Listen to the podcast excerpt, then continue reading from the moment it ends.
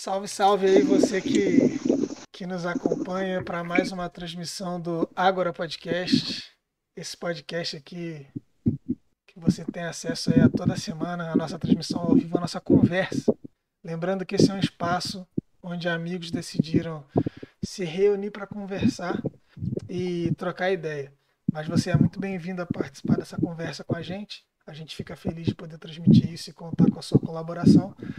É, e se você já tiver aí, se tiver algum espectador aí no chat, manda um alô aí pra gente, manda uma mensagem pra gente saber que você tá é, acompanhando e fica, fica à vontade aí para poder comentar, acrescentar, discordar qualquer coisa. A gente vai, vai ler aí, vai, vai sentir prazer e ficar feliz em poder conversar com você através dos comentários. A gente talvez não faça isso no meio da, da nossa conversa aqui, mas no finalzinho a gente separa sempre esse tempo para poder conversar. Então você é muito bem-vindo a, a poder compartilhar aí o que você quiser no nosso chat. E hoje temos aqui ao meu lado da visão, da visão da casa presente em todos os episódios aí. Fala aí. Suave. Boa tarde para todo mundo aí. Suave. Aqui embaixo de mim, Israel Vieira. Assíduo aí sempre também, figurinha da Salve. casa. Manda um alô pra, pra tua caravana aí, Raio. Fala caravana do Meia. É, Caravana do Meia, seja presente semana bem-vindo. passada aí foi bem legal. E hoje, pela primeira vez, nós temos aqui, ó, no cantinho, grande Isaac Sui. Isaac Sui ainda não foi apresentado. Então se apresente aí Que homem. devidamente, Isaac. Quem é você? O que, que você faz? Qual a sua função? Meus queridos, eu sou Isaac. Tava vendo aqui, eu sou o único paulista, né? Que tem aqui. Oi. Sim, hoje sim. Ou, inclusive, inclusive é o único paulista. Paulista, o único oriental também. Descendência taiwanesa aqui. E é isso, eu tô, sou ministro na igreja presbiteriana Vida Nova, de São Paulo. Igreja taiwanesa também. Igreja étnica. Eu estudei com esse pessoal aí. É Pô, show de bola. foi um dos nossos amigos de, de seminário também, e como a gente falou, né, vem falando nos episódios, esse é um papo entre amigos. A gente se conheceu e aprofundou a nossa amizade por causa do seminário, e a gente mantém esse contato, mantém estudando, alguns mais que outros, eu vou confessar, eu estou na parte dos outros. É, mas a gente sempre conversou, sempre debateu, sempre gostou de trocar ideias sobre aqueles temas que chamam a nossa atenção e a gente tem estudado. E esse podcast é resultado disso, é uma, uma iniciativa que começou nesse grupo. Então o Isaac aí também faz parte desse nosso grupo de amigos aí que conversam de forma mais assídua, talvez. E tá aí hoje com a gente. O Rafão não pôde estar com a gente aí, infelizmente. Mas quem sabe semana que vem ele, ele se faz presente. E para hoje nós temos aí um texto muito querido por nós. Eu acredito que, que todo mundo todo mundo gosta. Por nós, não. Com esse risinho aí, mas ele gosta também. Brincadeira, gosto sim, é legal. É, vamos parar o, o zap aí, fazendo um favor, quem tiver. É, e assim, é um texto que, que marcou o nosso período de seminário, querendo ou não. É, eu e Davi, a gente ficou mais viciado aí nos estudos do Gênesis. Talvez o Israel também teve um período que, que ficou bem, bem forte na, na pegada com a gente de estudar o hebraico e os textos do Antigo Testamento. Então, isso, querendo ou não, influenciou esse nosso grupo, né? Porque a gente vivia conversando e vivia falando e vivia fazendo umas afirmações assim, só para só para contrariar mesmo e só para botar a lenha na fogueira de alguns Esse, mano, se pudesse, se existisse uma banda para representar o nosso tempo de faculdade, era só para contrariar, sem dúvida. sem A dúvida. gente nem acreditava no que tava falando, era só para causar mesmo. Era só para contrariar, era só para contrariar. Algumas afirmações clássicas aí, né? Ah, a Bíblia inteira copia Gênesis 1 e 2, então só preciso ler Gênesis 1 e 2. O resto é o resto. A gente vivia falando isso para zoar a galera. Então a gente vai falar hoje sobre É. Gênesis 1. Vamos falar sobre um texto específico hoje, não vai ser uma matéria, uma, uma área da, da- do estudo da teologia, mas vai ser sobre um texto específico. Então eu convido você que estiver aí nos acompanhando, seja ao vivo, seja depois. Eu recebi um feedback aí de uma galera que tem ouvido a gente depois, nos grupos aqui que compartilham, não sei como é que tá na igreja de vocês, mas vários amigos aqui da, da minha comunidade têm compartilhado esse feedback que não podem muitas vezes ouvir ao vivo por estar trabalhando ou coisa assim, mas depois ouve e eu tô ficando muito feliz, cara. Tem, tem recebido Caramba, maneiro, mano. feedbacks interessantes aí de alguns amigos que, que têm gostado bastante de, de acompanhar nossas conversas e se sentem incluídos nessa conversa com a gente. Isso tem sido bem legal. Então vamos lá, todo mundo abrindo a Bíblia aí, vamos ler o texto de Gênesis, capítulo 1. Vai ler em qual versão, João? Eu vou ler na uma das minhas Ah, versões na versão preferidas para se ler né? o Antigo Testamento, a Bíblia Ah. de Jerusalém. Vai isso tá- tá ao contrário Realmente vocês é uma aí, né? tradução. Vai estar ao contrário para vocês na transmissão, mas é a Bíblia de Jerusalém. A iluminação também capítulo. Yerushalém. Mas estamos que estamos. Maneiro, mano. Então vai, manda bala. Deixa eu só pegar aqui o chat da live. Deixa eu ficar esperto aqui. Ah, já tá mutado. Porque podia é, repetir o áudio. Só para deixar o chat aberto aqui, se se alguém comentar alguma coisa, estou online, o pai tá on. Temos aqui uma bastante gente no chat, Israel Vieira comentando. Menino bom. Menino bom esse aí. Manda um abraço pra ele. Um abraço, Zé Tem seis Vieira. pessoas assistindo aí. Se você tá assistindo a gente, dá um. É, dá um, Dá um alô aí, chat porque talvez seja só tá a aí. gente que está se assistindo. E como a gente é bem niilista, é niilista não, narcisista, a gente não liga pra isso, a gente gosta de se assistir também. Elinista. Falei a palavra errada, né? Ele meteu um elinista. erra, erra Caramba, piada, né, mano? cara, falar Só porque narcisista, eu fala falei caíram as duas pessoas que não somos nós quatro. Oi? Só porque eu falei caíram as duas pessoas que não somos nós quatro. Agora Aí, só tem. Ah, eu não tô assistindo, não, cara. Tem uma Opa. pessoa. Opa, E aí? opa. Eu não sei se Então, o meu conta como assistindo, porque eu tô transmitindo, né? Eu não sei se, se a página de transmissão aqui conta. Então, beleza. Cara, estar com se não conta, nós fomos enganados todo esse tempo. Deve estar com Tem que ter de comentar no chat. Um feedback que eu recebi também é que o cara tava trampando no carro com ouvindo no, no celular, né, o ao vivo, e a gente pedindo comentário e o cara não conseguia comentar, que ele tava dirigindo e falou assim, pô, queria comentar para eles verem que eu tô aqui, mas então se você não pode comentar, tá É, maneiro. tá no alt tab aí, tá fazendo o trabalho da faculdade, da escola aí, mas tá ouvindo a gente, legal, você é muito bem-vindo também. Fique em paz, não precisa comentar não, né? Obrigado não. É, não, não bata seu carro para comentar aqui no vídeo. É, É. importante, eles são. Então vamos lá. Gênesis capítulo Vamos ler o 1. texto aí. Gênesis capítulo 1, a partir do versículo 1 também. No princípio, Deus criou o céu e a terra. Ora, a terra estava vazia e vaga, as trevas cobriam o abismo e um sopro de Deus agitava a superfície das águas. Deus disse: haja luz e houve luz. Deus viu que a luz era boa e Deus separou a luz e as trevas. Deus chamou a luz dia e as trevas noite. Houve uma tarde e uma manhã, primeiro dia. Disse Deus: haja um firmamento no meio das águas e que ele separe as águas das águas. E assim se fez.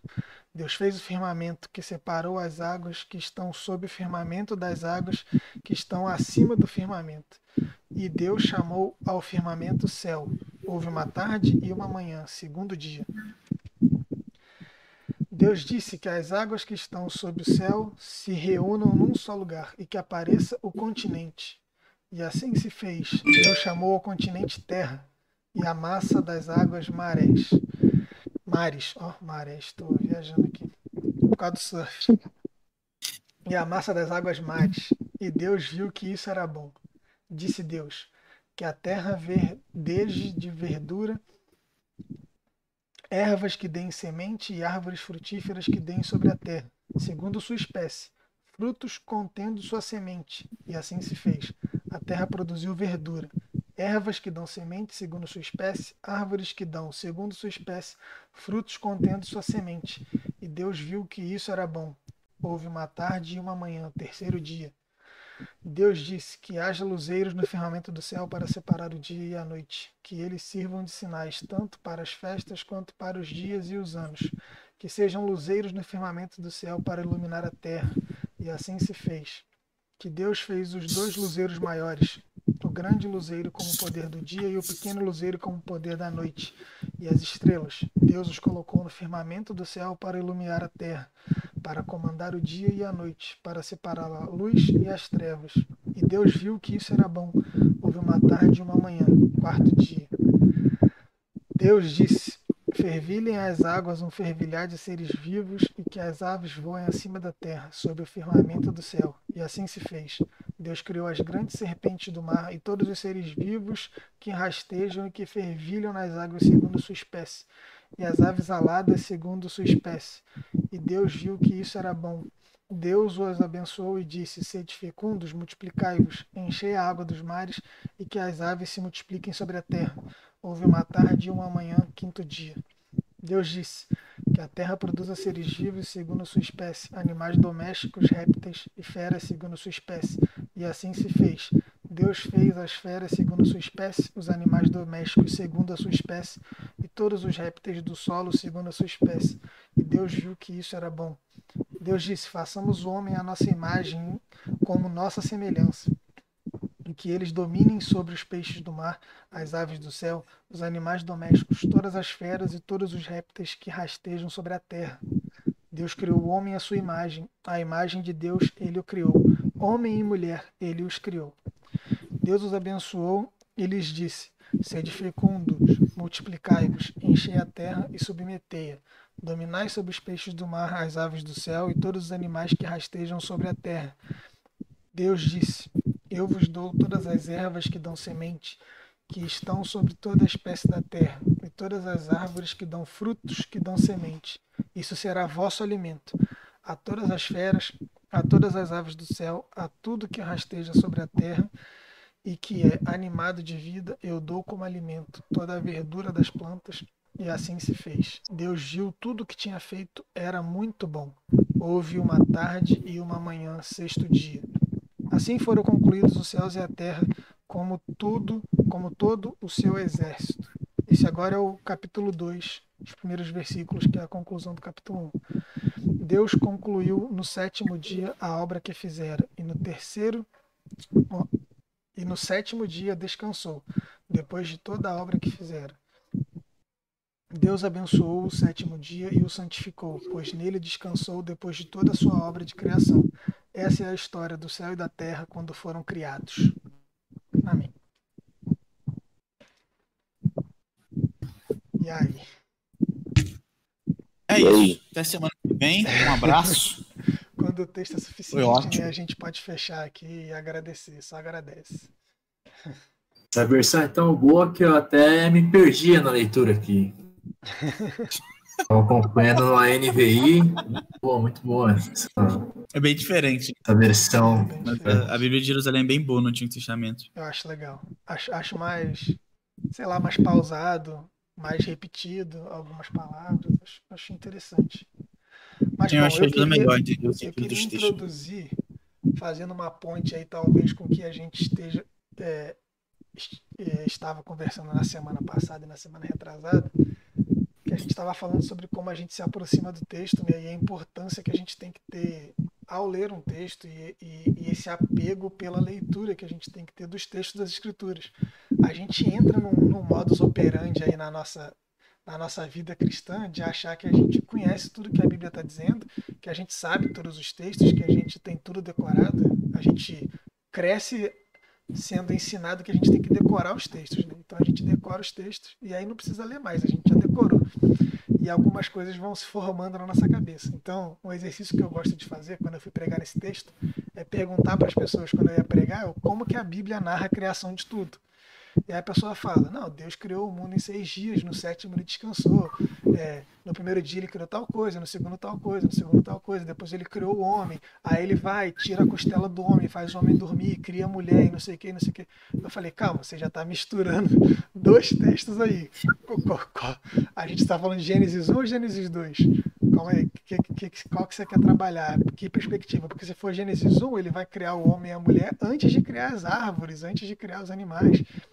Aí a gente precisa separar isso. Então a gente fica com, com, esse, com esse imaginário na cabeça essa ideia na cabeça, e muitas vezes a gente acaba se confundindo. A gente vê aqui que, por exemplo, a, a passagem clássica de que Deus coloca Adão no sono, tira sua costela e cria a mulher, não está presente nesse texto. E, e é algo que é, que é fundamental para a narrativa da criação. Né? Então a gente começa. A gente, por exemplo, você pergunta como Gênesis 1 está tá narrando a criação e a pessoa vai responder que, que Adão foi criado, depois ele dormiu, tirou a costela dele, foi criada Eva e tal. É legal que aqui não tem nome, não fala nome de ninguém, não dá nome para nada. Então a gente quer já começar com essa perspectiva. São, são textos. Bati no microfone aí, quem está ouvindo a gente aí, desculpa, deve ter dado um barulho. É, são textos aí que, que já marcam essa, essa diferença quando a gente vai ler. A gente tem na nossa cabeça uma ideia, a gente tem na nossa cabeça algo sobre a narrativa da criação, e a gente vai chegando no texto e vai falar: peraí, mas Gênesis 1 está falando isso, Gênesis 2 está falando de uma forma diferente. Então a gente já, já parte dessa perspectiva. A gente tem o texto de Gênesis 1, que é uma narrativa da criação de tudo, assim como a terra e os céus foram criados, como ele, ele mesmo termina. E Gênesis 2, por enquanto, a gente esquece. A gente vai falar hoje de Gênesis 1. E eu quero passar a bola para qualquer um aí que quiser, quiser complementar, porque já estou falando bastante, mas eu queria saber para vocês qual que é qual que é a primeira ideia que vem na cabeça de vocês? Qual que é a ideia talvez mais antiga que vocês têm a respeito desse texto e por que, que, que você considera ele um texto importante, um texto legal, um texto bonito, para a gente poder continuar dando ideia ao nosso papo aí e eu não ficar falando sozinho. Ô João, Vai, só uma coisa antes de, de responder a tua pergunta. É, eu estava ouvindo o que você o que você estava falando e eu estava lembrando de um, de um vídeo que eu vi há um tempo de um cara chamado Rômulo Monteiro ele é um pastor no Nordeste, é, enfim, tem alguns vídeos, inclusive, dele pregando em Gênesis, numa perspectiva bem conservadora, é, é um, um, bom cara, só que tem uma perspectiva completamente diferente. Mas uma coisa ele falou que é muito pertinente e eu acho relevante. Se eu não me engano, foi Lutero que, que trouxe a ideia de que um texto bíblico explica outro que é mais difícil. Então a Bíblia explica a própria Bíblia. Uh, só que aí o, o Romulo fala no vídeo que é um vídeo, um texto explica outro texto. Um texto mais simples explica um texto mais complicado? No certo sentido, sim. Porque há uma unidade, um diálogo entre os textos bíblicos. Mas, ao mesmo tempo, um outro texto ele não diz o que aquele texto diz. Cada texto diz o que o texto diz. Então, por mais que, que você possa usar um segundo texto para ajudar a elucidar o que está tratando no, no, texto que você está lidando, é, cada texto fala uma coisa diferente. Isso precisa ser respeitado. É, eles podem, podem se auxiliar, pode ter uma intertextualidade, um diálogo entre os textos, isso é importante, essa abordagem canônica e tal, mas antes disso você precisa respeitar cada texto. Então. Não, não é, é não é uma preocupação do texto explicar outro, né? Sim, ele está dizendo é uma, alguma coisa por si mesmo. É obrigação de um texto explicar outro texto, a maioria das vezes. Né? Talvez existam alguns textos que se colocam na obrigação de explicar outros. Por exemplo, a gente tem aí diversos textos de Paulo, algumas passagens de Jesus que ele está explicando outros textos. E aí essa afirmativa faz Sim. mais sentido, mas é, em grande maioria, né? Não é obrigação de um texto. Primariamente, texto. O, o, texto está falando sobre o que o texto está falando, ele não está explicando. O texto está falando. Exatamente, exatamente. Mas vamos lá. O que, que Ó, deixa eu dar um. Vai, vai, pode, pode. pode dar o primeiro palpite. Eu não li, eu não estou com minha Bíblia aqui, eu estou ouvindo. E para quem está ouvindo esse texto, especialmente a versão de Jerusalém, talvez é, acho que o primeiro ponto que a gente possa comentar juntos aqui são sobre é, o, padrão das repetições que aparecem. Eu que estava ouvindo, é, percebi frases muito bem marcadas, isso é intencional do autor, na imagem do ouve tarde de manhã e disse Deus, ou Deus disse. Deus disse. E disse Deus, ou Deus disse. Uhum. E tem também, além dessa repetição, viu e viu que era bom. Se repete bastante. Então acho que, que para esse primeiro relato, acho que o nosso primeiro pontapé inicial, pontapé inicial acho que foi meio redundante, mas acho que o nosso primeiro pontapé pode ser é, comentar sobre essas repetições, né, mano? Quais são os insights que a gente organiza ao redor dessas repetições? E aí? O que, que vocês acham? A gente falou um tempo, né? Eu não lembro qual que é o episódio que, falou, que a gente falou disso, mas eh, não tinha pontuação, não tinha nem vogal no, no texto hebraico. Então não tinha separação. das palavras e tal, era tudo junto. Então a forma. De palavra, né? Isso que é bizarro. É. Então, tipo, a forma de, uhum. de, de marcar alguma coisa, de pontuar e tal, é a partir das repetições. As repetições são muito importantes nesse texto de Gênesis 1, porque elas têm quebras muito importantes também. Ele está repetindo, repetindo, repetindo para dar ênfase, depois ele quebra essa repetição para dar um, para chamar atenção para alguma coisa, né? Então isso mostra o, o, o, a delicadeza, o, sei lá, esmero, vai, o esforço do, de quem está escrevendo para ficar um negócio coeso, bonito, bem linkado, bem encaixado, muito bem é, arrumadinho, sabe? Então, a, a, uhum. as repetições estão ali, como você falou, né? As repetições são propositais, são intencionais. Elas estão lá para mostrar alguma coisa. Então, é, elas e disse Deus, uhum. disse Deus e disse Deus para mostrar que é por meio da palavra de Deus e Deus é o agente. Deus é agente em todos os dias. Deus é o, é o Deus é quem está trabalhando, Deus é quem está se movimentando e, e, e, ele faz isso não não por meio de uma guerra ou por alguma coisa do tipo que era comum, que a gente chama de cosmogonias do Antigo Oriente, uh, mas mas por meio da sua palavra, da sua ordem. Isso já é um, um sinal importante. A outra repetição do viu que era bom, viu que era bom, viu que era bom, é quebrado no sexto dia. E depois do sexto dia, Deus não vê, não diz que é bom, ele diz que é muito bom. Ou é bom, bonito, belo, enfim, harmônico, da forma que quiser. É, qualquer uma dessas palavras tem a mesma ideia. Né? Uhum. Então, a, a, Deus viu que era muito bom no sexto dia, no fim do sexto dia. É, tem, Depois de criar um dia que ele não gosta tanto, né? Que ele não fala que é bom, que é o quinto, por exemplo. Mas aí. É. Por que, que ele não gosta, eu não sei. É, quando chegar no céu, pergunto para Deus. É, por, por que, que o quinto você não viu que era bom? Aí, é. aí o autor, não, cara, então eu tava na maior pressa escrevendo lá, acabou que eu esqueci. Mas Tava, faltou espaço na linha. Mas faltou espaço na linha ali do, do papiro ali.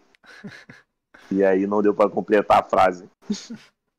Mas, Mas mano, eu acho essa, que essa num, num certo sentido.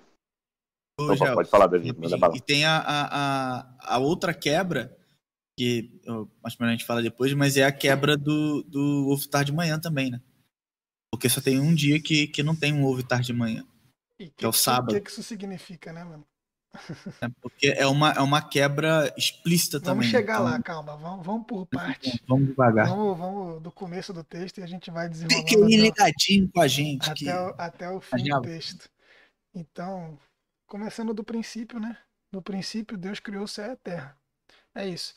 Um, um, uma, uma percepção que eu tive isso no seminário, nessas aulas, nas nossas aulas, né, com o grande Israel Cifolelli, nosso professor aí, queridíssimo de Antigo Testamento. É, eu não lembro se foi algo que ele falou, mas eu lembro que foi uma, uma percepção que eu tive, eu até conversei com ele depois sobre isso, é que o texto já abre de cara dizendo que Deus criou o céu e terra, ponto. Então parece assim, meu, Deus, ó, no princípio criou Deus os céus e a terra. Eu não preciso narrar mais nada para você, ele criou, pronto, acabou, tá aqui, tá criado. Tipo, ele cria de uma forma muito simples e muito rápida. No princípio criou Deus os céus e a terra, ponto. Tá criada, a Terra tá criada, o céu tá criado, é isso aí, ó. Aí o cara vai, mas a Terra estava vazia. Então, ele, ele, ele dá uma, uma diferenciada, né? Ele criou o céu e a terra. Você queria saber uhum. quem criou, então? Foi Deus que criou. Ponto, ele criou. Só que a terra estava sem forma e vazia, alguns textos aqui, vazia e vaga as trevas cobriam o abismo e tal. Então ele, ele, ele abre um parênteses para poder explicar como que essa terra estava criada a partir da primeira criação de Deus. Então parece que ele criou antes dele começar a, a criar as outras coisas narradas aqui. Então, na visão bíblica, né, ele criou lá a pizza dele com, com, a, com a abóboda de vidro em cima, né, com aquele domozinho, aquela tampa. Hoje a gente sabe que é uma esfera, né, uma bola circo, é, uma, o pessoal fala, né? A gente não, sabe. Essa... Então, o legal, é. o legal é que você vai chegar para um cara e vai falar assim, até é redonda, né? Aí o pessoal fala, é, mas a pizza também é redonda e é plana. ah, então ela é esférica, vamos, vamos aí, esférica. Os geóide. achatados, geóide. Então, ele criou essa terra redonda, coberta de água, o céu já estabelecido, então aí a gente tem uma compreensão maior que talvez nessa perspectiva do autor ele esteja falando de todo o universo, né, de como o universo funciona, porque a gente olha para cima é céu, mas a gente sabe que não acaba aqui no azul, né? não acaba no domo. Então, então toda, toda a extensão do universo aí, toda, toda a complexidade, o texto não se propõe também a ser um relato científico, uma experiência científica, então ele não está nem aí se ele está falando algo que é testável e comprovado cientificamente, se a gente pode fazer experimentos e testar se isso aqui é verdade ou não. Não é a preocupação desse texto, mas é algo que chama muita atenção. É, o ato de criação divina é simples. No princípio criou Deus os céus e a terra. Pronto, está criado, está resolvido. Você não queria saber quem fez? Deus criou. Pronto. Tá aí, resolvido. Acho que indo na mesma linha que você falou, João, você perguntou qual que era a primeira impressão, né, quando você lê esse texto. E para mim, é o absurdo, cara. Esse texto está falando de um absurdo muito grande. Às vezes a gente fica muito nessa, né? De, ah, nossa, como será que aconteceu? É, foi assim, tenho certeza que foi assim, foi assado e ah. tal. Mas para mim, assim, cara, o absurdo aconteceu, cara. A maneira aconteceu, eu acho que ela não, não é tão importante assim, né? Pelo menos pra mim, na minha percepção, quando, ele, quando eu leio isso, cara, eu vejo que é, que o Deus da criação é, é um cara que faz. De cara já faz um absurdo gigante. Ah, opa. Terminou de falar, Isaac? Acho que pra mim foi um corte rápido. Não, sim, sim, na hora, né? Essa impressão que eu tive é. Uhum. É uma narrativa, leio é uma narrativa absurda, totalmente sobrenatural, né, cara? É, totalmente... absurda, cara. Eu, assim, cara. Fora do comum. É, né? o... Bem, eu, eu não tenho muito a acrescentar sobre essa primeira linha, como, por exemplo, Edson Nunes, né? Que tem uma pregação de 50 minutos só nos dois primeiros versos aí. É impressionante. Mas eu acho que uma marca de todo esse poema inicial é, é o ritmo. Eu, quando eu fui ensinar, né, pregar ao redor de Gênesis é, para minha comunidade, eu tentei imaginar o livro de Gênesis como um cenário é, no qual existe o, o, a harmonia do viver, tá ligado? Em que sentido? É, é quase como se o ser humano ele não fosse dar certo fora do espaço que Deus está ornamentando ali. O ser humano não dá, não dá certo fora das dinâmicas que acontecem e embalam toda a criação.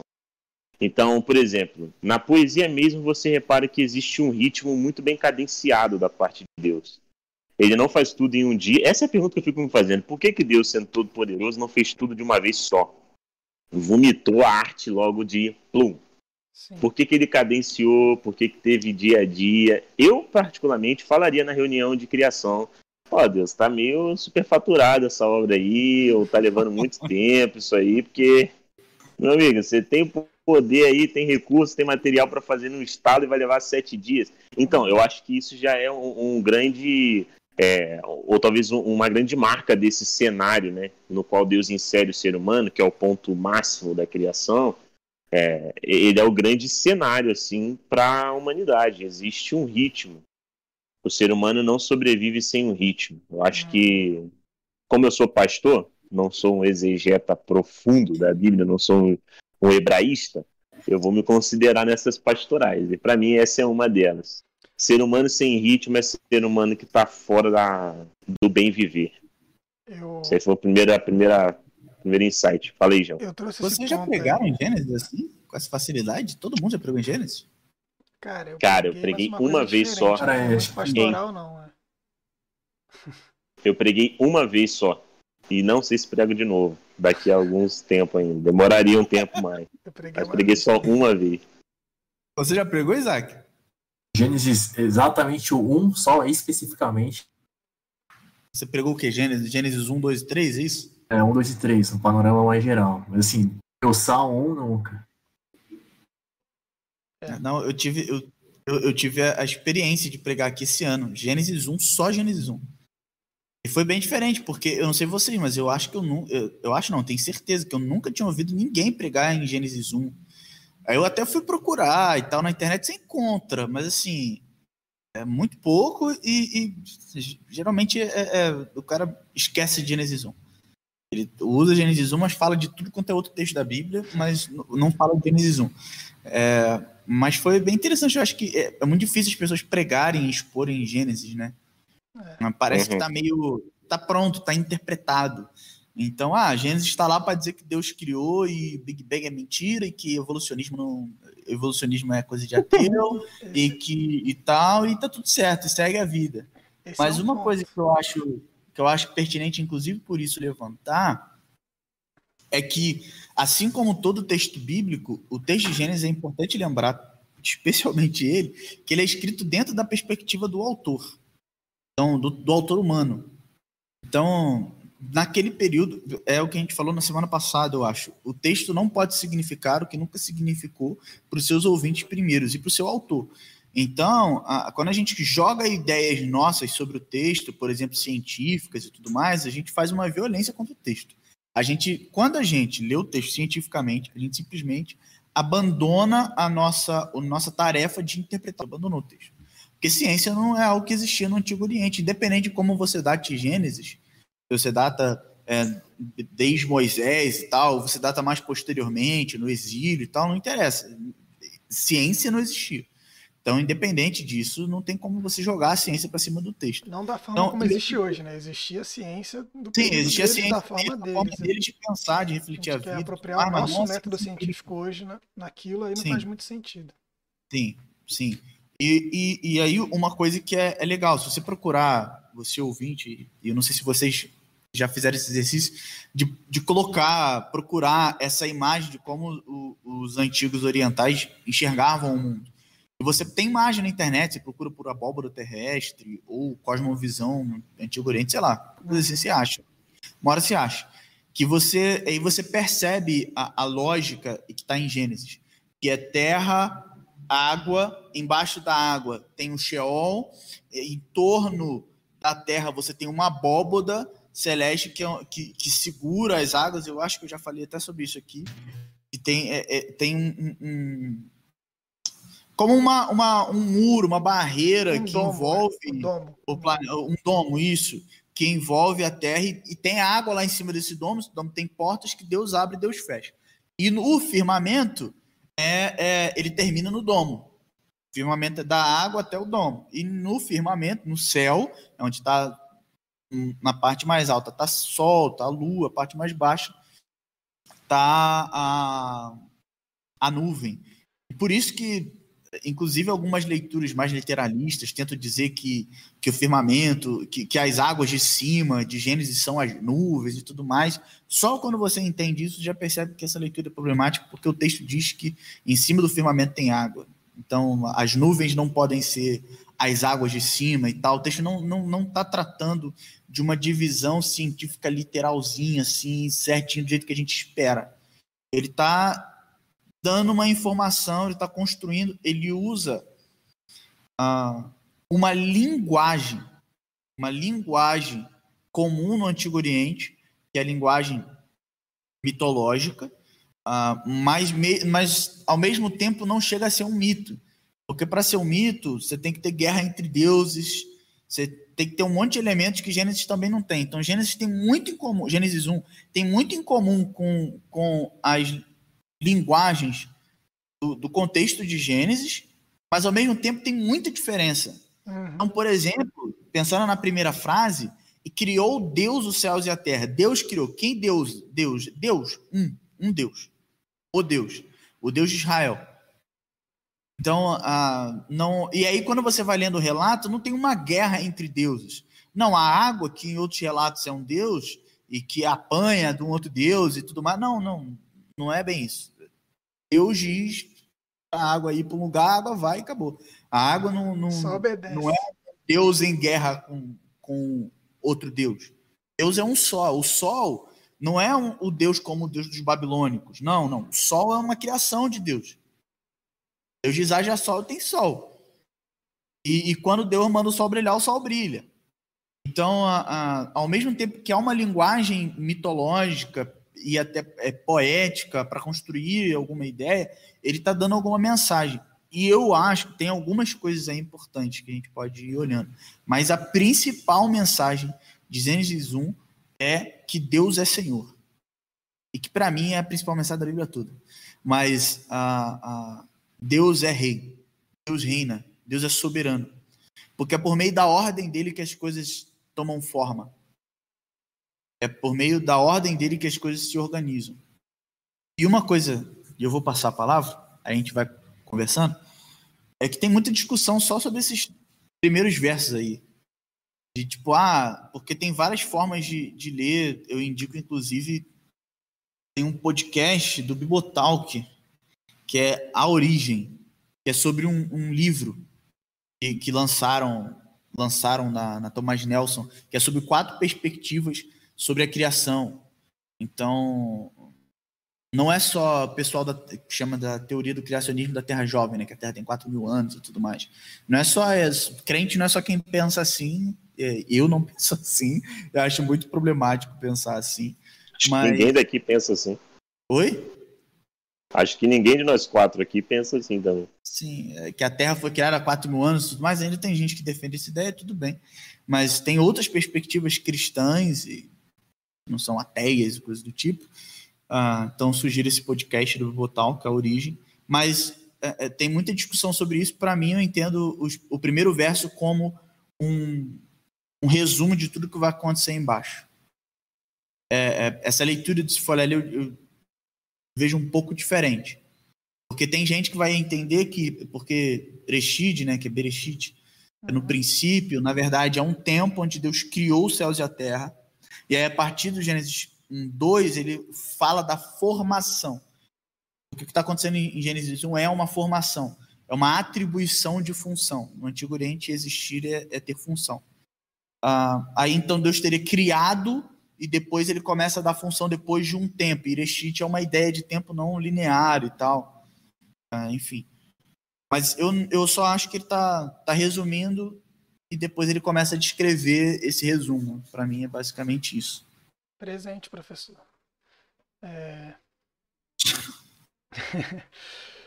Cara, eu, eu, falando aí a partir dessa perspectiva, eu acho que é, que é interessante pensar que a ideia para mim que traz dessa narrativa, e aí talvez alinhando aqui, o que o Davi falou com o que o Israel trouxe, da necessidade de Deus fazer as coisas cadenciadas, né?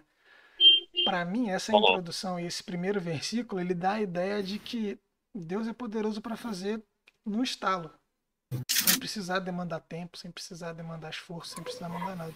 No princípio criou Deus os céus e a terra, é uma coisa imediata, que já conta para você, já te dá um spoiler, né? Já te diz o, o final. No, uhum. final. no final o texto vai terminar, né? Essa é a história do céu e da terra quando foram criados. Então começa com no princípio criou Deus os céus e a terra e no final termina. Essa é a história do céu e da terra quando foram criados. Então ele ele ele está falando no primeiro na primeira frase do texto a mesma coisa que ele fala na última. Então ele já está te, te dando spoiler. Ó, no princípio criou Deus os céus e a terra. Uhum. Então assim é na soberania de Deus, atrelado ao que o Davi puxou, e esse assunto é, é, é, é de fato ficar claro nesse texto, é isso. Deus é soberano, Deus é poderoso. Deus decidiu criar tudo por causa da sua própria existência, por causa da sua própria natureza. A natureza de Deus é criativa, então ele cria, e ele cria sem esforço. Mas ele cria de uma certa forma e é narrado de uma certa maneira para enaltecer pontos específicos e, e deixar claro algumas, alguma coisa que esse texto quer passar para a gente. E aí, voltando só um pouquinho nesse ponto que uma vez eu me peguei conversando aí sobre, sobre esse texto. Deixa eu só dar uma, uma aumentada um pouquinho na minha voz aqui, que falaram que minha voz está baixa. É, Meu computador me... acabou a bateria, não sei quem está no chat, não. Temos aí. Se tiver alguém do meio, me avisa exemplo, aí para dar uns. Matheus Ramos aí aceitou minhas desculpas quando eu disse que eu dei uma paulada no microfone. Então, obrigado por ter aceitado minhas desculpas. É, Aí o Leon aí tá presente aí também, falando que minha voz tá baixa. Bom, deu uma aumentada aqui. Não sei se vai melhorar, mas vamos tentar. Tenta falar mais alto também. Mas bom, uma perspectiva e, e a forma como eu tava, tava tendo essa conversa foi a respeito da necessidade que a gente tem historicamente de apenas usar esse texto como, como uma, uma, uma forma de defender o criacionismo. A gente foi acostumado a fazer isso, como você falou, né? Dificilmente eu ouço pregação em Gênesis 1. Ninguém prega em Gênesis 1, a não ser quando quer convencer um ateu de que Deus criou tudo e que as coisas não aconteceram ao acaso. Aí você vai pregar em Gênesis 1. Então a gente perde muito do texto, a gente perde muito o sentido do texto, porque a gente usa ele como, como uma simples uma linha de defesa nas nossa, na nossa, no nosso discurso de, de criacionista. E a gente está perdendo muitas, muitas vezes o que está por trás do texto. Eu não sei como, como que a gente vai lidar com isso aí, mas já são quase seis horas, né? A gente também tem a nossa limitação de tempo aí, cada um individualmente, a gente vai mantendo a nossa conversa. Mas acredito aqui que todo mundo todo mundo lembra dessas aulas e das importâncias que o texto dá na sua própria estrutura em hebraico, como a gente vê que todos os versículos começam com a letra Vav. Não sei aí quem lembra disso. Nosso grandíssimo Cifolelli também ensinou isso pra gente, cara. Eu não tenho vergonha aqui em dizer que eu aprendi isso com ele, eu não percebi isso sozinho. Seria é, uhum. bizarro falar isso. Todo mundo sabe aqui que a gente aprendeu muito com esse cara e isso é algo que marcou e que fica muito claro no texto quando a gente presta atenção, inclusive na, na própria estrutura em português a gente tem um, um, uma, uma leve, uma, uma, leveza a partir disso. Não tão claro quanto no hebraico, mas sempre o Vav está relacionado a uma ação, né? No, na, no hebraico, e o único versículo que ele não está relacionado, não está seguido de uma ação. Então, por exemplo, a letra Vav, que é E, seguido de uma ação. E disse Deus, e disse Deus, e disse Deus, e fez Deus. Então, ele, ele vem sempre nessa estrutura do texto. No versículo 2 é: E a terra estava sem forma e vazia. Ele usa o mesmo, o mesmo vav, mas ele não é seguido de uma ação, ele é seguido substantivo. Aí eu sou péssimo em português, vocês me ajudam. Não faço ideia. Sim, a terra. terra. É substantivo. Então, ele traz essa perspectiva ele quer trazer a sua atenção para a Terra e mostrar a importância que a Terra tem. A importância que a Terra tem para o Criador, a importância que a Terra tem na história que esse Criador está tá conduzindo, a forma como ele conduz todas as coisas e como de fato essa Terra é importante.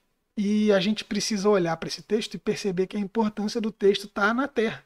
A Terra é algo extremamente importante. E Davi tá balançando muita cabeça, quer complementar, né, Davi? Solta o verbo.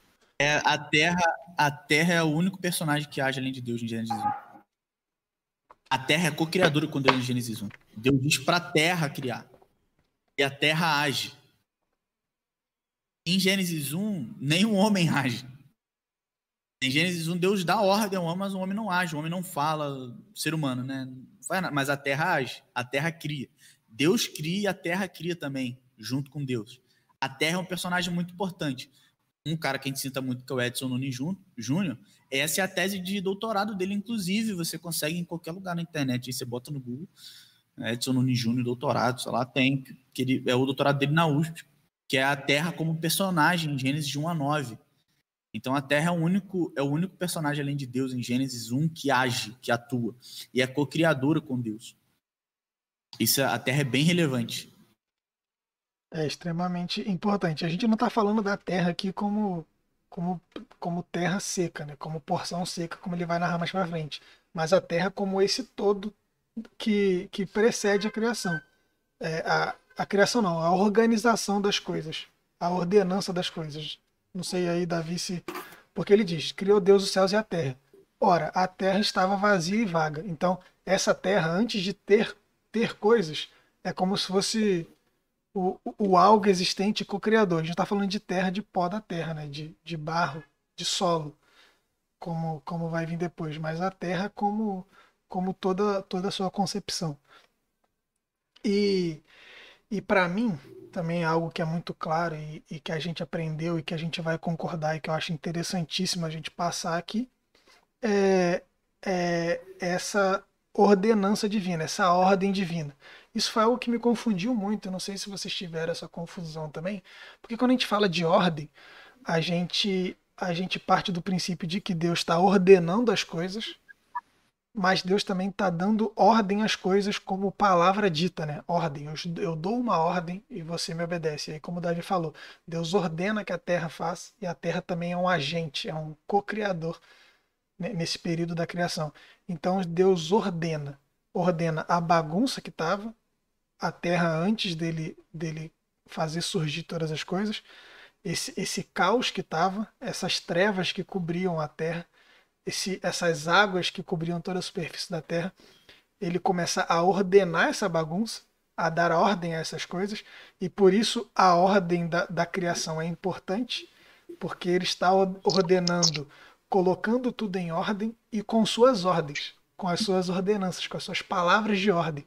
E isso eu acho que, é, que dá uma perspectiva de ordem totalmente diferente, muito mais ampla, né? Sim, porque a ordem de Deus é a ordem para promover vida.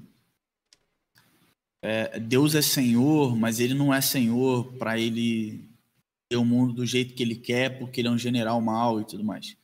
Deus ele, ele é Senhor e ele usa o seu reinado, o seu senhorio para promover vida. Quando Deus ordena, e Deus e a ordem de Gênesis 1 é sempre é, Deus cria primeiro o ambiente, então Deus cria a água, aí depois ele cria os seres aquáticos. Ele primeiro cria o céu, depois ele cria os seres que, que as aves, né, os, os seres que voejam. Então ele vai criando essa essa estrutura de primeiro cria o ambiente propício para que haja vida, primeiro ele cria a planta, para depois ele criar o homem, para que o homem possa se alimentar da planta, do banquete que ele deu, que é a planta.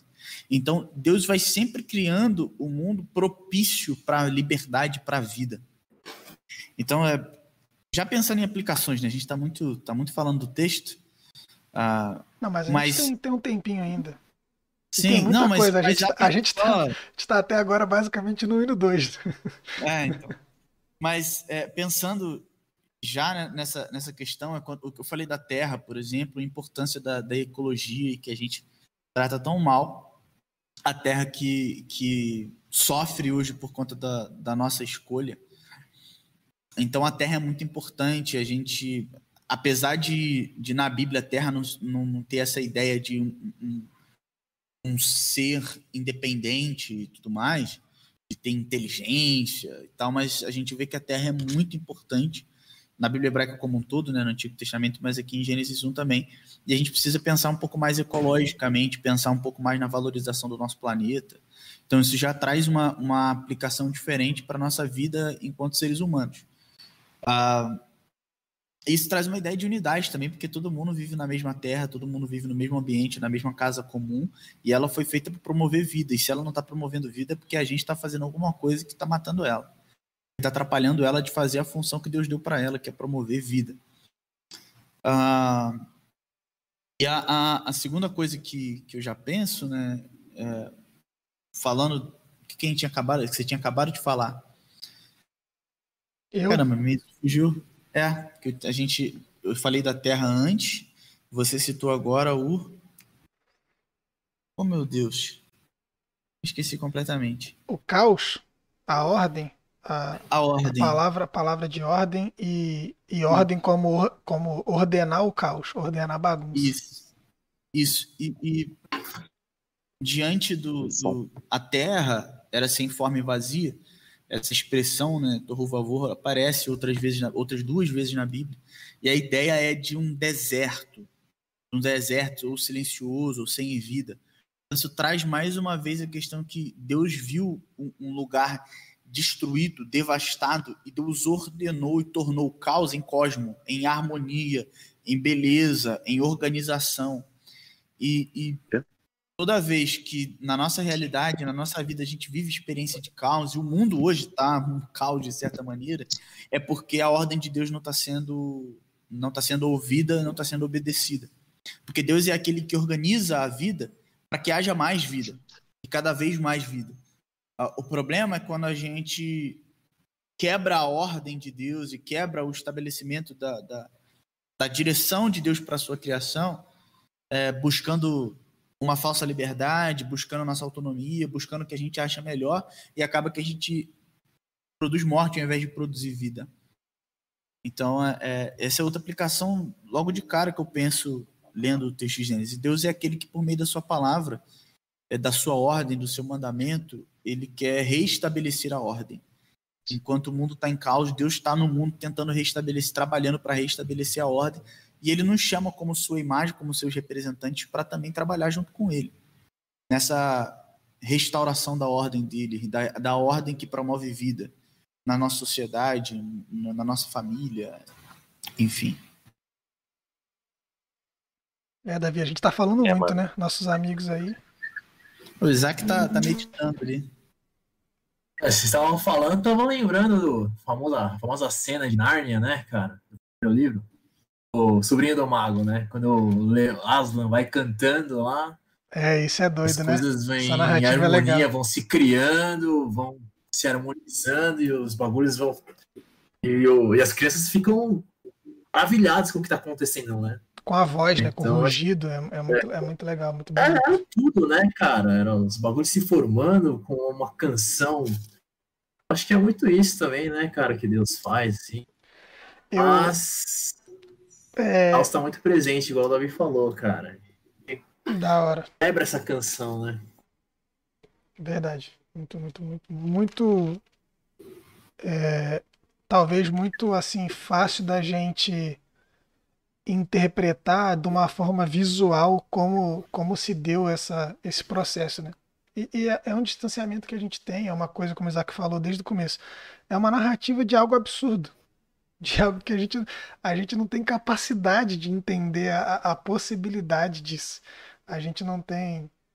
A gente não tem condições de, de compreender como isso acontece. É extremamente absurdo. Você imagina um cara escrevendo isso na época que ele escreveu, a, a compreensão que ele tinha de mundo, a forma como ele enxergava a, as suas limitações. E, por exemplo, o seu próprio espaço geográfico no planeta era reduzido. Não se tinham descoberto todos os continentes ainda, ele vivia num espaço de terra muito pequeno. Então isso é algo extremamente interessante. Mas. Ô João, uma outra coisa que eu acho interessante. A gente está jogando, né? Botando tipo numa é, sacola todos os A gente está só botando aí. e a gente não vai concluir nada, não. É, é que eu, eu acho que o. Eu acho muito natural a forma como esse poema narra a criação do ser humano como homem e mulher tem uma, um versículo que fala: é, a imagem e semelhança de Deus o, o criou, homem o criou, homem e mulher o criou. É quase como se fosse bem natural, né, mano? Fosse bem, tipo assim, é, quase como se um pressuposto participativo do próprio da própria do próprio autor, assim, ele criou homem e mulher. É, o que já no segundo relato não aparece. Uhum. O de Gênesis 2, você já tem a criação do homem, depois você tem a criação da mulher a partir do homem. Nesse você já tem incluído ali essa, essa porção. E aí, mais uma vez, né? Foi a, a única vez e última, acredito eu, pelos próximos tempos, que eu vou pregar em Gênesis, em especial Gênesis 1, é sobre essa ideia, pensando no, no cenário. De fato, a humanidade ela tem em si essa necessidade do outro, né? Por isso que essa personalidade é, corporativa é muito, ela é muito marcante do, do contexto do Antigo Oriente. Essa ideia de indivíduo é mais nossa, ocidental e moderno, do que é, dos caras da Bíblia. Né? É, é, bem natural a pertença a outro como forma de, tipo assim, é, saúde de viver, tá ligado? Não é à toa que o. Eu acho que todo mundo já reparou isso nesse texto, né? É, o homem não estava só, de fato, quando Deus fala, não é bom que o homem esteja só, pulando rapidamente para o Gênesis.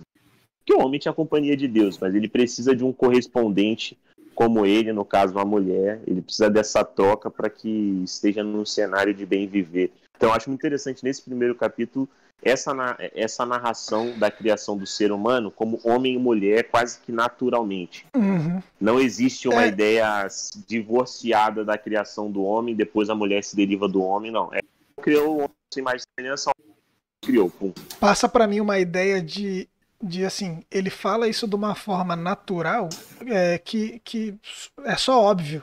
Tipo assim, Deus criou o homem, homem e mulher os criou. É, tipo, né? não é óbvio para você que é óbvio. O, o, homem precisa de companhia, homem e mulher, tipo, para você não é óbvio. Cria mulher tem que ter homem, cria homem tem que ter mulher. Isso para você não não tá claro, tipo, uhum. tanto que ele não, não perde muito tempo falando isso nessa narrativa, né?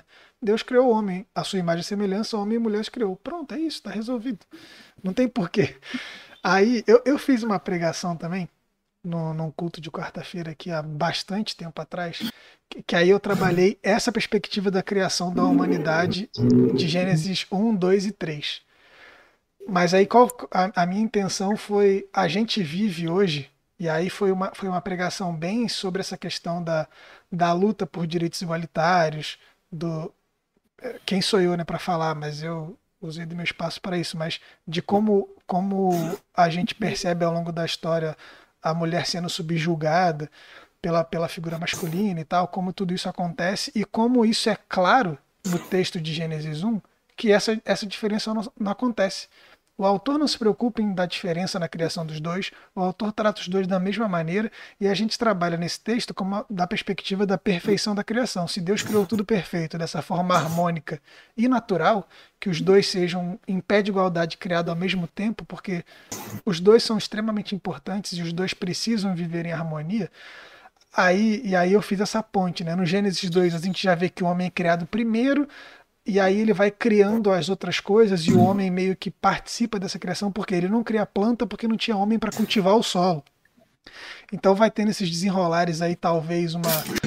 Eu não sei como vocês encaram isso, mas naquela época eu, eu tratei dessa perspectiva de que já tem uma influência grande aí de como a sociedade se organizou para poder descrever aquela, aquela parte da criação ali.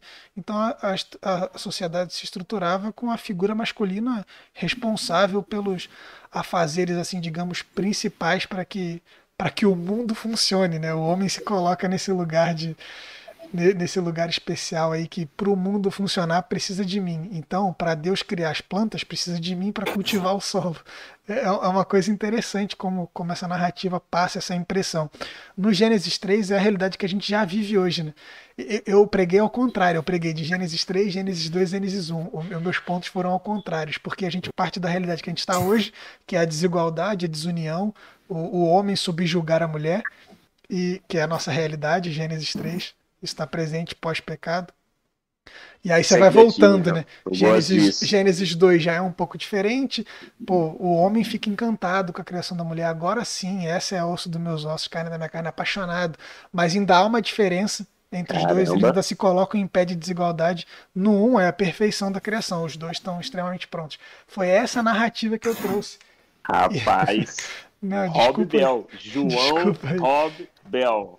Ele é o nosso Abel. Gostei, cara. Putz, já tem uma segunda Melhor. pregação em Gênesis. Se eu quiser, já tem uma segunda foi, pregação. Foi um insight que eu tive. Culto jovem. Irmãos, Gênesis 3, 2 e 1. Tipo assim, eu, eu, eu também assim não sei dizer e eu não tenho claro na minha cabeça assim, se eu tirei de algum lugar, se foi uma referência que eu li em algum lugar, eu não me lembro disso. Eu lembro que, que foi uma. Espírito Santo. Foi um, foi um pensamento e uma coisa que eu tive lendo esses textos e vocês, vocês sabem aí, eu e o Davi a gente gastou muito tempo lendo aí Gênesis 1, 2 e 3, a gente gostava muito desses textos. É, então, cara, foi, foram coisas que, que vieram à minha mente, assim, nessa percepção. É, é, e, e, nesse culto foi um culto com menos pessoas, um culto durante a semana, assim, na igreja, então foi um bate-papo. Eu falei até 50 minutos, perdi Mas, totalmente o controle da hora, assim. Foi, foi uma parada bem, bem engraçada. Mas, Mas João, isso eu... aí é muito legal. Pode, pode falar. Pode. Foi mal, desculpa. Não, desculpa, não, não, é eu, ir, eu queria complementar essa sua ideia. Eu te chamei de João Robel porque o, ele faz uma dessas, uma dessas perguntas, né, mano? É de que, tipo assim, se você começar a contar a história em Gênesis 3, que é basicamente onde está organizada a nossa teologia, a gente tenta falar que o ser humano é pecador. Só que se você começa a contar a história de Gênesis 1, o ser hum. humano ele não começa como um pecador, o ser humano começa como um cooperador com Deus na criação e cuidado do mundo. Se a gente começa a falar de Gênesis 3, então eu gostei muito desse retorno que você fez, porque olha como é que isso mudaria até a nossa evangelização, mano. A gente hoje evangeliza nessa medida. A gente quer mostrar que a pessoa ela é pecadora. Só que eu tenho um monte de amigos, é exatamente. Então, você é pecador e Deus te ama. E ela vai falar: Não, o que, que eu fiz? o que, que eu fiz de errado. É. Só que se você começar a mostrar como as coisas deveriam ser e como estão, a pessoa então fala assim: opa, caramba, é verdade. Peraí, então quer dizer que era para ter uma correspondência é, assim, servil, parceiro entre eu e o meu, meu outro parceiro da humanidade. Mas o que está acontecendo que tem ódio? Aí a gente consegue explicar era, o que, era, que aconteceu. Era, você quer dizer então que era para ser mais fácil a gente viver? É isso? Você está querendo dizer isso? Que era para ser fácil? é isso.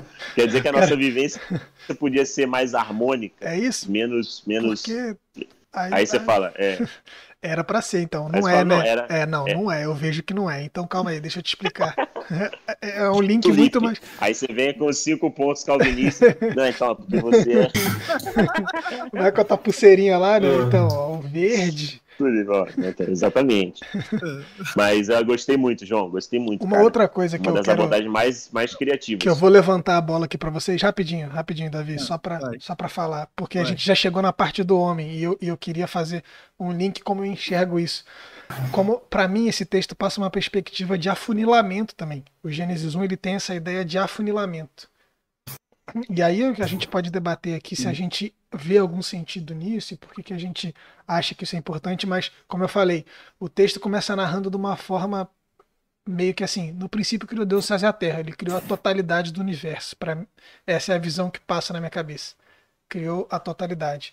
Agora, nessa Terra, ela estava assim e assim. Então ele começou a fazer isso, isso, isso. Ele foi criando e foi gerando esse espaço onde há vida. E ele foi, ele foi, ele foi. Agora, a partir disso que ele viu que é bom desde o começo, porque no começo ele cria tudo e ele não está muito satisfeito. Então ele agora começa a dar, dar, dar, dar, dar a sua ordenança, dar, dar a sua cadência para que possa cada vez mais ficar do jeito que ele quer, do jeito que ele imagina, do jeito que, que ele gosta, do jeito que ele se sente bem. E é engraçado a gente quando a gente começa a pensar a parte, com essas perspectivas para Deus, né? Como Deus gosta, Deus é perfeito, não vai ter nada que ele não então, mas aí a, o texto narra assim: ele começou a criar as coisas, ele foi vendo que era bom, ele foi ficando feliz, satisfeito, ele foi gostando. Quem sou eu pra falar que Deus é assim, né?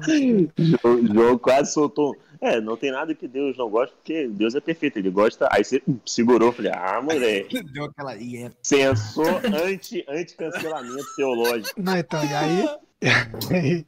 e aí ele vai, né, afunilando as coisas. Ele vai afunilando. A, essa é a impressão que dá.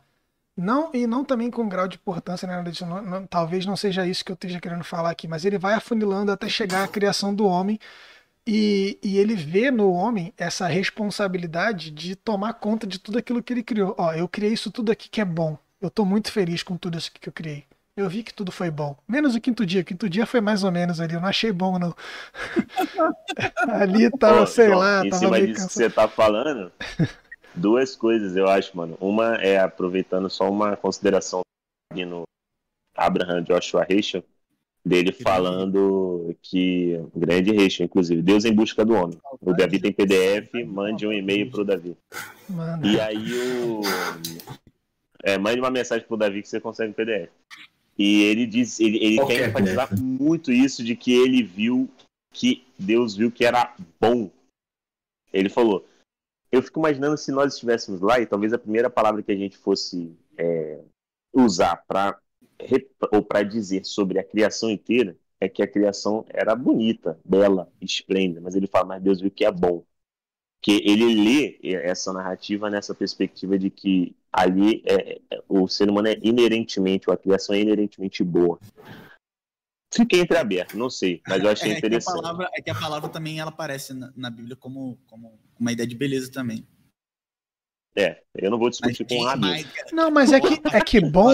Então, mas, mas é aquele negócio, né? A gente, a gente se perde às vezes no, no significado das palavras, mas bom passa passa para mim uma ideia de ser algo muito mais complexo que apenas belo. O, o, o belo está incluído dentro do bom. O belo, o harmônico, o, o, o, correto. E aí a gente pode variar. O que é bom uhum. é bom, né? Bom e mal, Sim, mas eu queria pegar essa palavra que você usou, João, do complexo, porque Sim. talvez eu vejo nesse afunilamento é, aumentando a complexidade Sim. do que Deus está ali Com manuseando. Então, vai passando pelos seres, vai passando tal, até que chega no talvez na, no ponto mais complexo da criação, e não complexo no sentido de difícil, no sentido de tipo assim, é, bem emaranhado, bem. É, não, não, é, não é você fazer um. Tipo, não é o um miojo. Vai no miojo e aí você vai. Assim, vai ter uma. E aí vem o ser humano, só que não é o último estágio, né? Não, não Talvez é. o ponto máximo aí, também é o sábado. E aí, e aí a gente vai. É por isso que Vai, vai, vai, entrar nessa discussão do sábado já já, mas só para finalizar essa minha parte Se desse, desse conceito de afunilamento.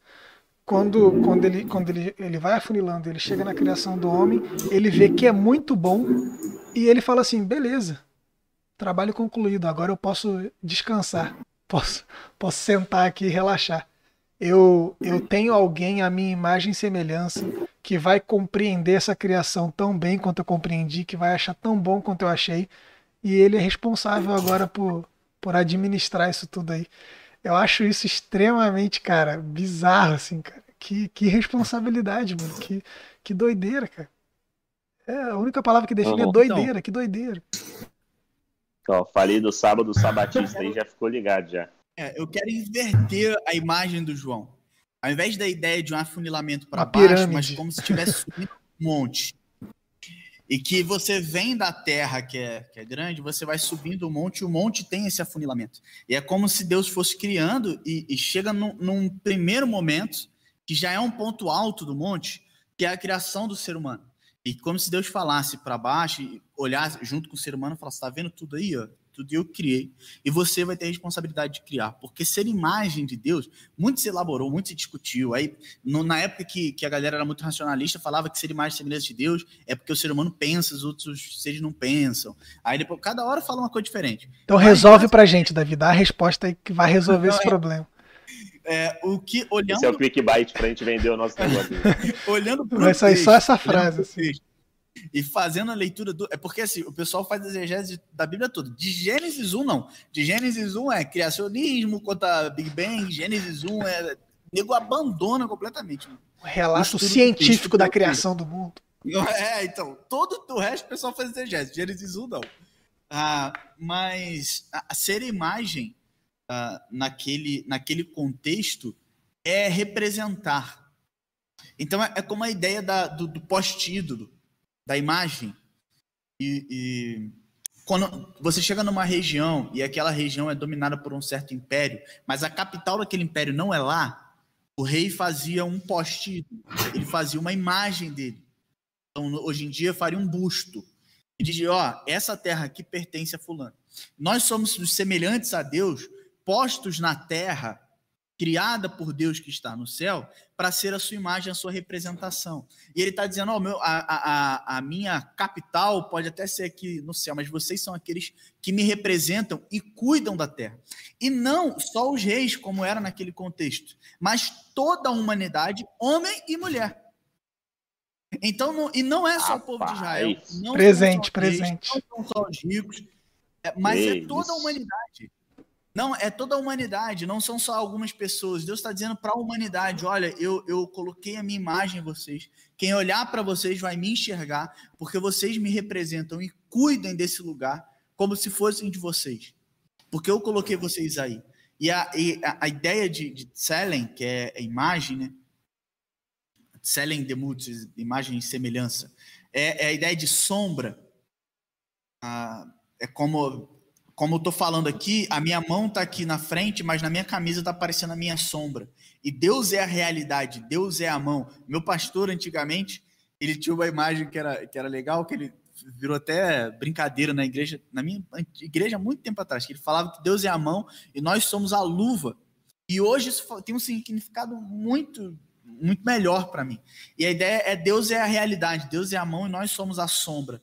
Nós somos aqueles que, que quem olha para nós precisa enxergar a Deus e a gente foi colocado por Deus no mundo para representá-lo para cuidar, para ser seus corregentes, seus embaixadores, seus príncipes e princesas na criação. Por isso ele dá a, a ordem de dominar sobre a terra, para multiplicar e tudo mais. Mas, como eu falei do, do monte, O monte tem como se fosse uma pausa, ele consegue parar, e Deus olha, fala que é muito bom, e a humanidade está lá em cima, mas o cume do monte ainda não chegou.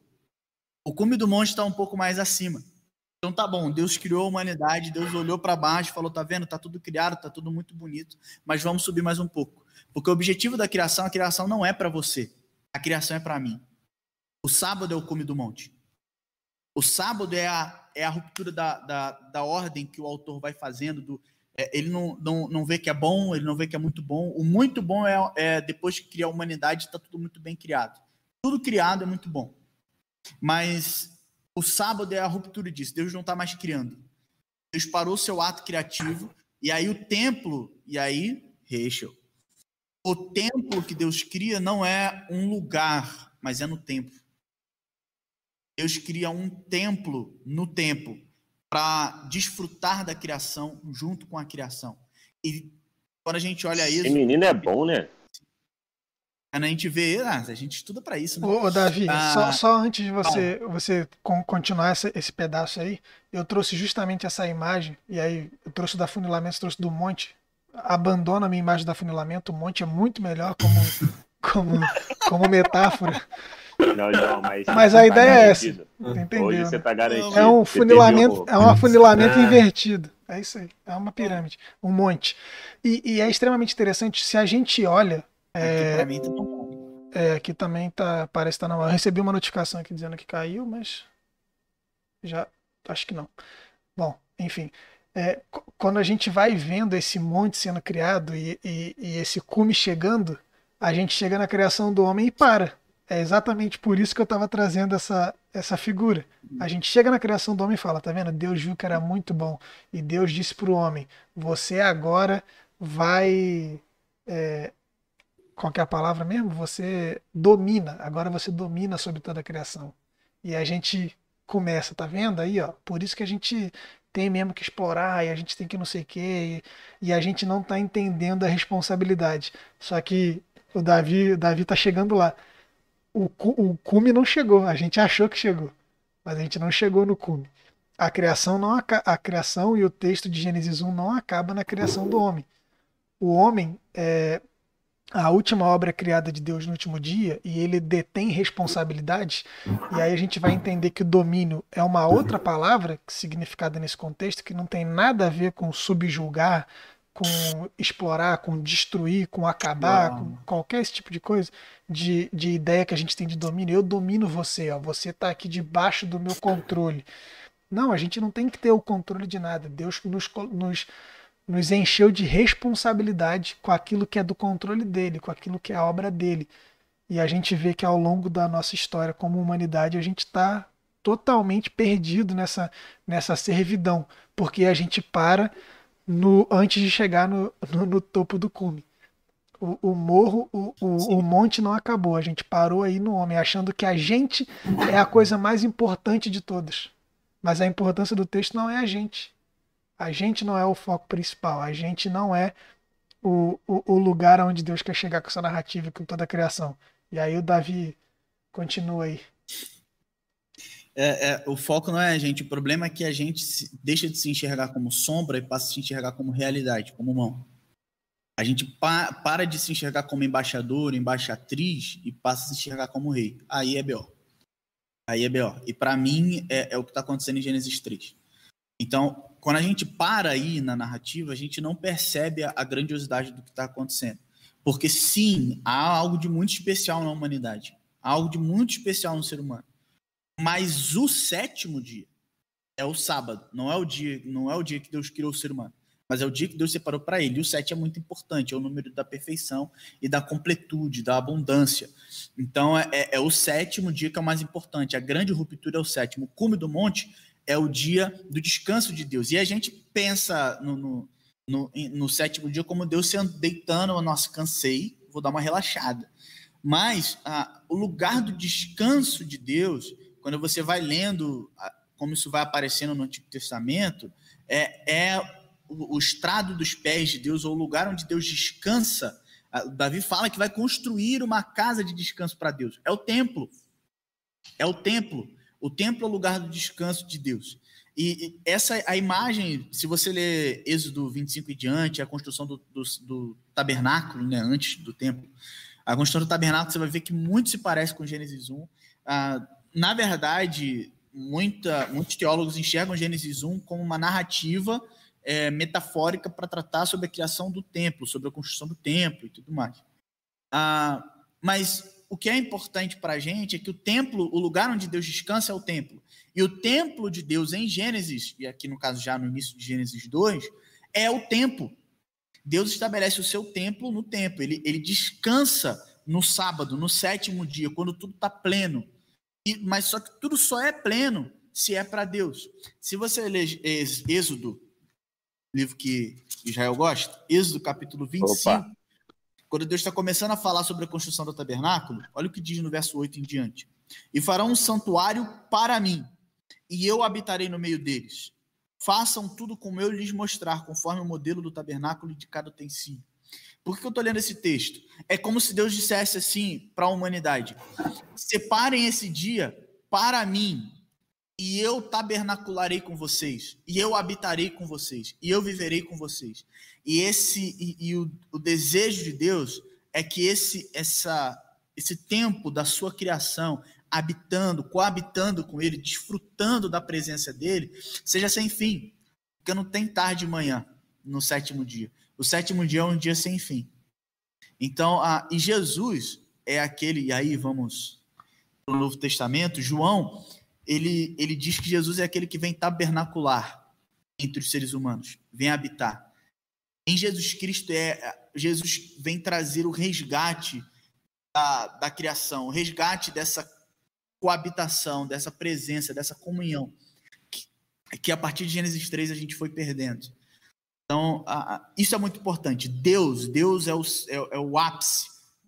Deus é, é, é para onde aponta a criação. Gênesis 1 está aqui para dizer que Deus é o criador de todas as coisas, Deus é senhor de todas as coisas, e por isso ele dá a lei. Por isso ele escolhe Israel. Por isso, isso olhando para Gênesis 1, dentro da narrativa de Gênesis, dentro da narrativa de Êxodo, do Pentateuco do Antigo Testamento, todas essas coisas que Deus fala, que Deus faz e tal, só fazem sentido porque existe Gênesis 1. Porque Deus é criador e Deus é senhor de todas as coisas. Por isso, o mundo tem um, uma direção para onde deve. Por isso, nós temos um, um, uma forma certa de viver. Por isso, a humanidade tem um jeito certo de, de conviver. Por isso, é importante e é pertinente a gente convocar a humanidade a viver de um jeito correto, a viver de um, de um jeito que agrada a Deus, porque essa é a forma que a vida está vivida na sua máxima potência. E o sábado é o templo que Deus estabelece no templo para nos lembrar disso, que a vida só faz sentido quando ela é vivida para Deus e a partir do que Deus revelou. Cara, eu tive. Eu aceito. Eu aceito. Mas deixa eu só acrescentar aqui, eu, eu realmente, eu acho que eu nunca li Gênesis 1 direito. Conversar aqui e ter vários insights. E eu tive um insight aqui agora, né? Olha só. É, insight não, é engraçado. Espíritos, revelação. É, desculpa, iluminação, iluminação, iluminação. Iluminação, né? Não pode ser revelação, senão. Revelação dá problema. E, e eu acho legal porque a maneira como é narrada, né? Não tá falando assim que Deus criou algo bom. Ele cria primeiro e depois Deus olha e fala assim: ah, ele julga e diz... é algo bom, é. E, pela perspectiva de Deus, foi algo que ficou bom. Mas a criação por si só ela não é boa. Mas é justamente, acho que é isso que você falou, Davi. Ele cria da maneira dele, a harmonia que ele traz, aí ele olha e fala: não, aí ficou bom. Por isso que eu acho que quando. Porque a criação, depois da queda, ela é a mesma. Hein? Ela não tá na harmonia que Deus a criou. Né? Eu nunca tinha pensado nisso, cara. Quando ele cria, ele cria primeiro, depois olha e fala que ficou bom. É porque a criação ela tem uma abertura para ficar ruim também. Ele não faz sentido ele falar que olhar e ficou bom.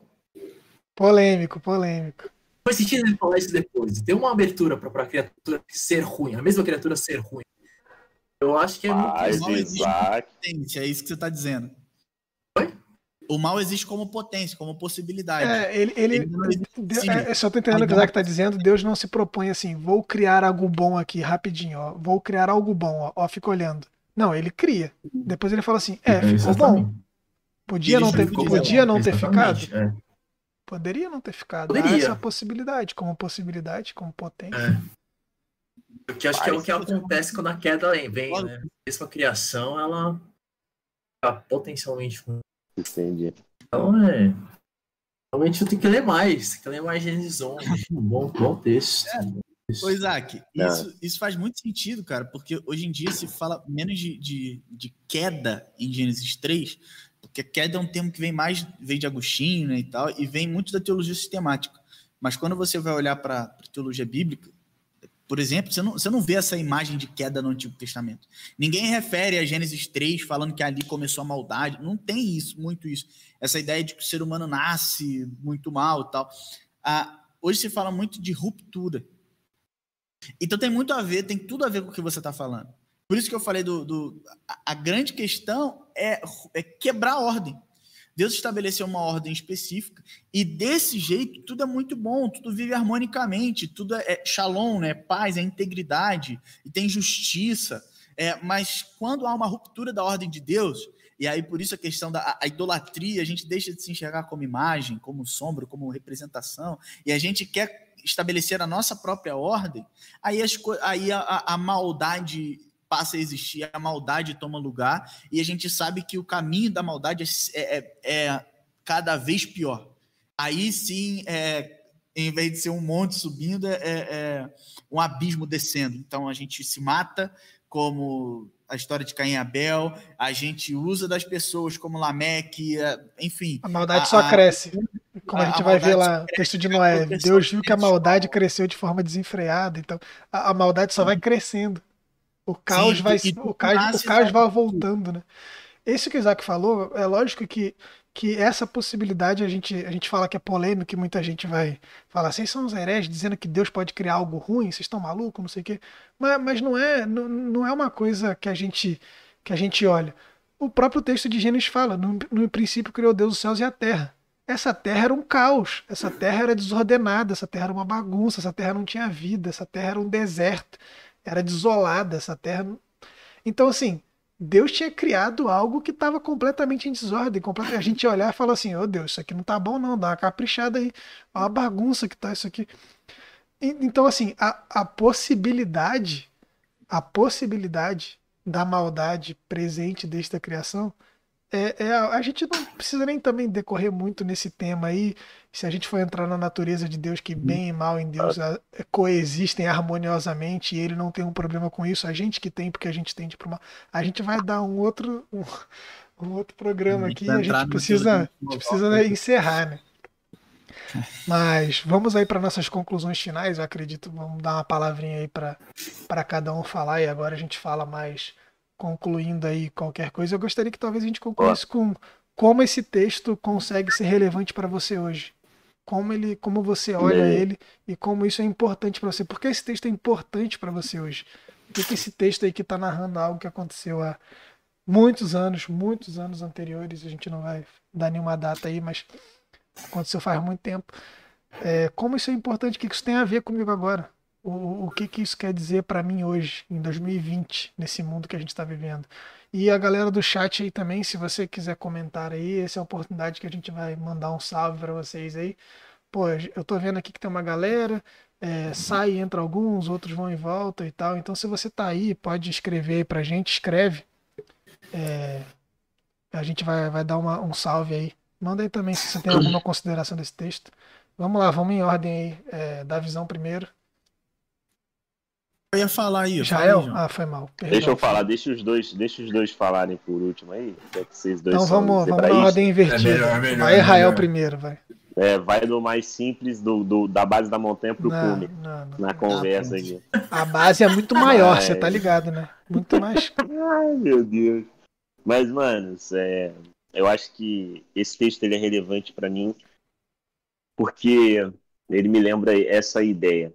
Assim como um ator só é ator se estiver no cenário, o ser humano só é ser humano se estiver dentro dessa, desse ordenamento de Deus. É, se, se você vê um ator falando as linhas, por exemplo, do filme, só que ele está numa sala de estar com você, você não vai entender que aquilo ali, no mínimo que vai acontecer é você ver que tem um cara perdido do seu contexto.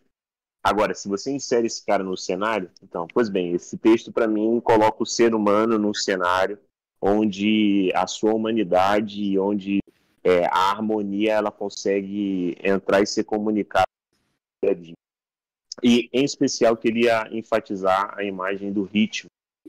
Existe uma cadência, esse texto ele cadencia. Deus ele não é alguém apressado que faz tudo de uma vez. Deus ele não tem problema em cadenciar e ritmar a sua atividade.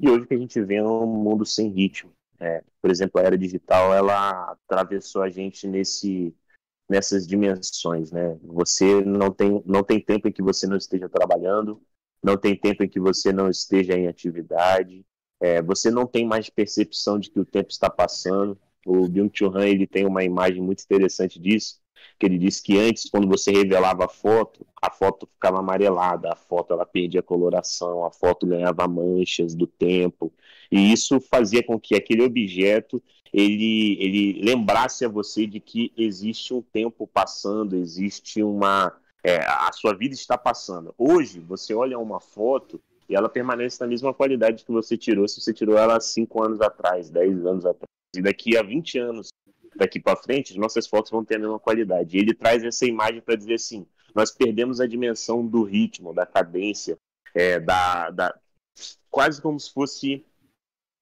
tudo é agora, entendeu? E não vejo isso nessa criação. Então, eu dou, trago essas duas coisas. O texto me impacta porque ele me lembra de que, para mim, humanidade ser plena ou próximo de plena, ela precisa estar dentro desses limites aí que Deus criou. Passo a bola para o menino Isaac, nosso nosso nosso estrangeiro em terras planas.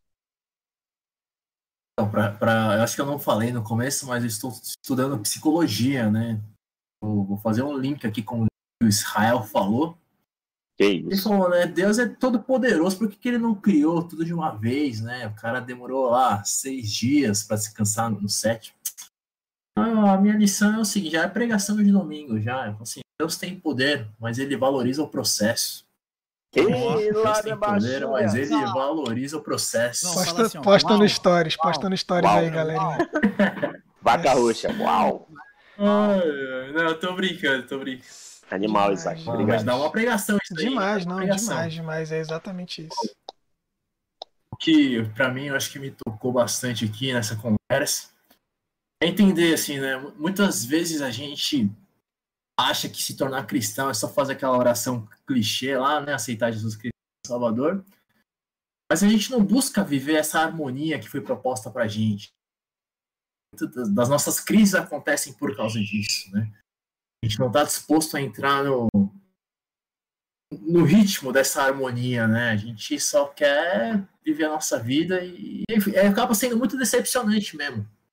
A vida cristã, assim, quando a gente quer seguir o nosso próprio, próprio ritmo, algo muito decepcionante mesmo, né? Então, a proposta é a gente ter sensibilidade para entrar nesse ritmo, nessa harmonia aí que, e, que é desafiador, muito desafiador, porque vai muito contra o que a gente vive, né, no, no dia a dia, mas.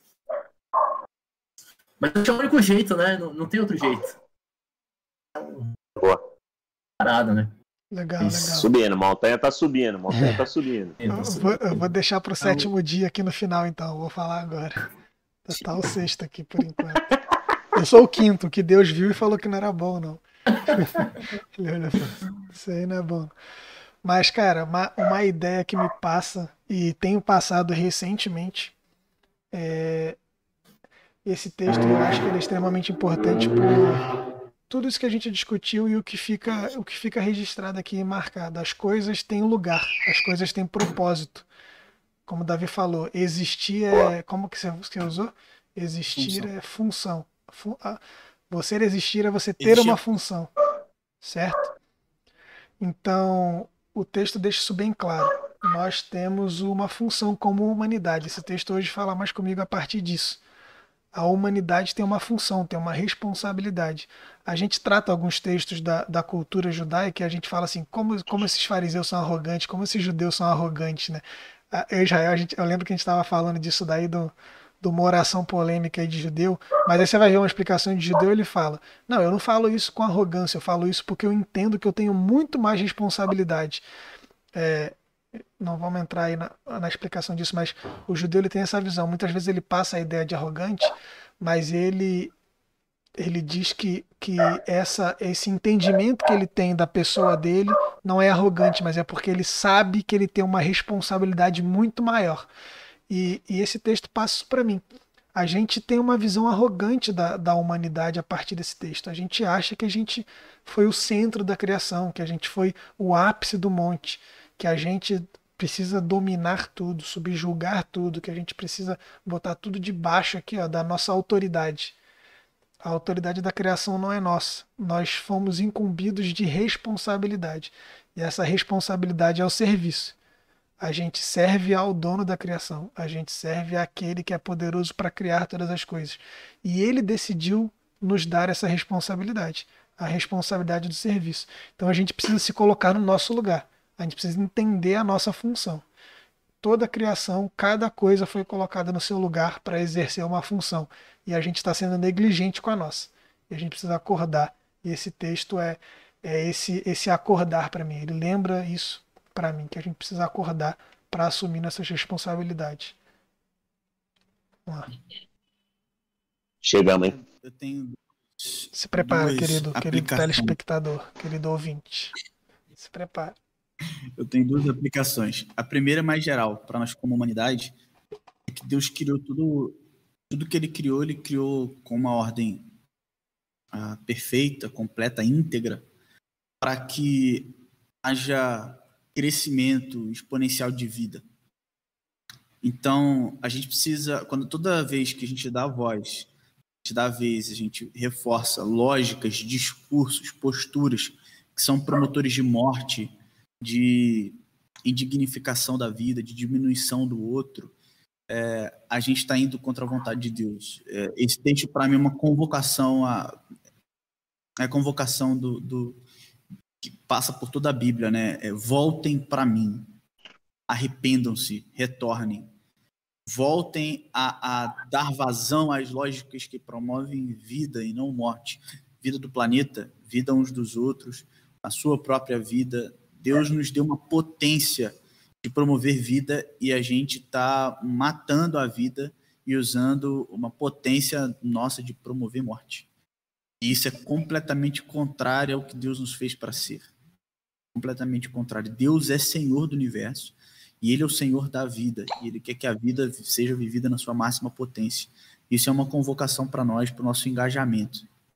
Mas a segunda aplicação, é, essa foi mais geral para nós como humanidade, a gente vai pensar em política, em um monte de coisa, mas algo mais pessoal é pensando no Come do Monte, né? E o Come do Monte era o lugar exatamente onde tava, onde ficavam os templos.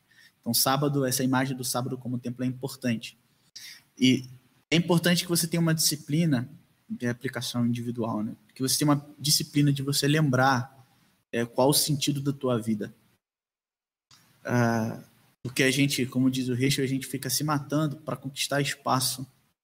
Mas o que realmente vale na vida não é o material, não é o bem material, não são as conquistas profissionais, é, no sentido de você ter uma posição grande na tua empresa, você ter tanto de salário, ou você ser bem visto na sociedade.